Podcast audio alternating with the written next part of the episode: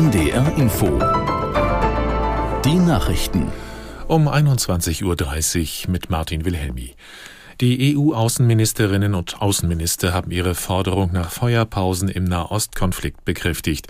Um die Lage auch mit den Beteiligten vor Ort besprechen zu können, will der EU-Außenbeauftragte Borrell bald in die Region reisen. Aus Brüssel Holger Beckmann. In einer gemeinsamen Erklärung forderten die EU-Außenminister bei ihrem Treffen in Brüssel heute Israel einerseits zu größtmöglicher Zurückhaltung auf, um den Schutz der Zivilbevölkerung zu gewährleisten, und verurteilten andererseits, dass die islamistische Hamas Krankenhäuser und Zivilisten in Gaza als menschliche Schutzschilde einsetze. Borrell verlangte, in Nahost und weltweit müsse man bereits heute die Frage stellen, was nach dem Krieg kommen solle. Er forderte forderte eine Zwei-Staaten-Lösung, um den jahrzehntelangen Konflikt beizulegen. Zum Gedenken an die 101 bisher getöteten UN-Mitarbeiter im Gazakrieg haben die Vereinten Nationen die Flaggen vieler Vertretungen weltweit auf Halbmast gesetzt. In New York hielten Generalsekretär Guterres und andere hochrangige UN-Vertreter eine Schweigeminute ab. Aus New York Antje Passenheim. Es ist die höchste Zahl an Toten in den Reihen der Vereinten Nationen, die es in einem einzelnen Konflikt jemals gegeben hat. Unter ihnen Fahrer, Übersetzer, medizinisches Personal oder Ingenieure, die der Zivilbevölkerung im Gazastreifen unter der Flagge der Weltgemeinschaft geholfen haben. Der palästinensische UN-Vertreter Riyad Mansour erklärte, sein Land werde die Helfer niemals vergessen, die ihr Leben verloren hätten, um andere Leben zu retten. Die EU-Parlamentsvizepräsidentin Barley hat die Berufung von Ex-Premierminister Cameron zum britischen Außenminister kritisiert.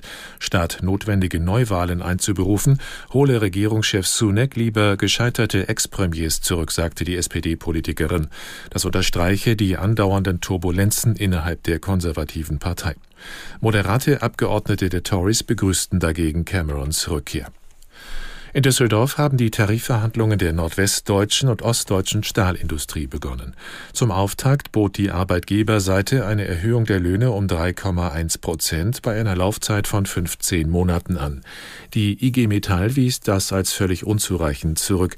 Sie fordert ein Plus von 8,5 Prozent bei zwölf Monaten Laufzeit sowie eine 32-Stunden-Woche bei vollem Lohnausgleich. Das sei weder organisierbar noch finanzierbar, hieß es vom Arbeitgeberverband Stahl. Und noch das Wetter in Norddeutschland. Heute Nacht zeitweise Schauer. Vor allem in Niedersachsen bleibt es trocken. Tiefstwerte von 10 Grad in Hannover bis 4 Grad in Demmin. An der Nordsee stürmisch. Morgen trüb und gebietsweise Regen. Auch Aufhellungen bei 10 bis 13 Grad. Am Mittwoch zum Teil trocken, einige Schauer.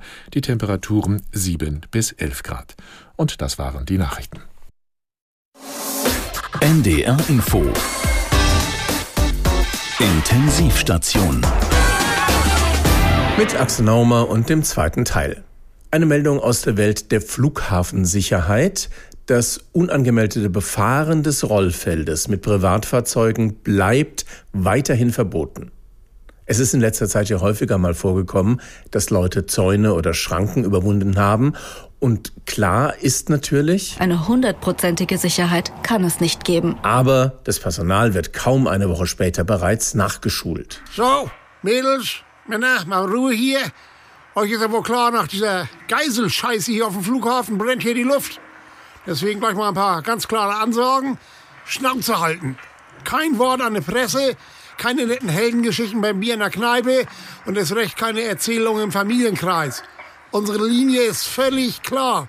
Alle Sicherheitsvorschriften wurden haarklein eingehalten. Ja, durch die zusätzliche Aufstellung eines Durchfahrtverbotenschildes sogar weit übertroffen. Und die Alarmkette hat großartig gegriffen.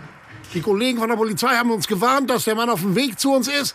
Wir waren glänzend darauf vorbereitet, ihn schon beim Betreten des Terminals vor dem Erwerb eines gültigen Tickets abzufangen und festzusetzen. Gut, dass er stattdessen außen rumfährt und einfach unter Inkaufnahme einer Sachbeschädigung durch ein geschlossenes Tor nagelt, das konnte ja nun kein Schwein ahnen.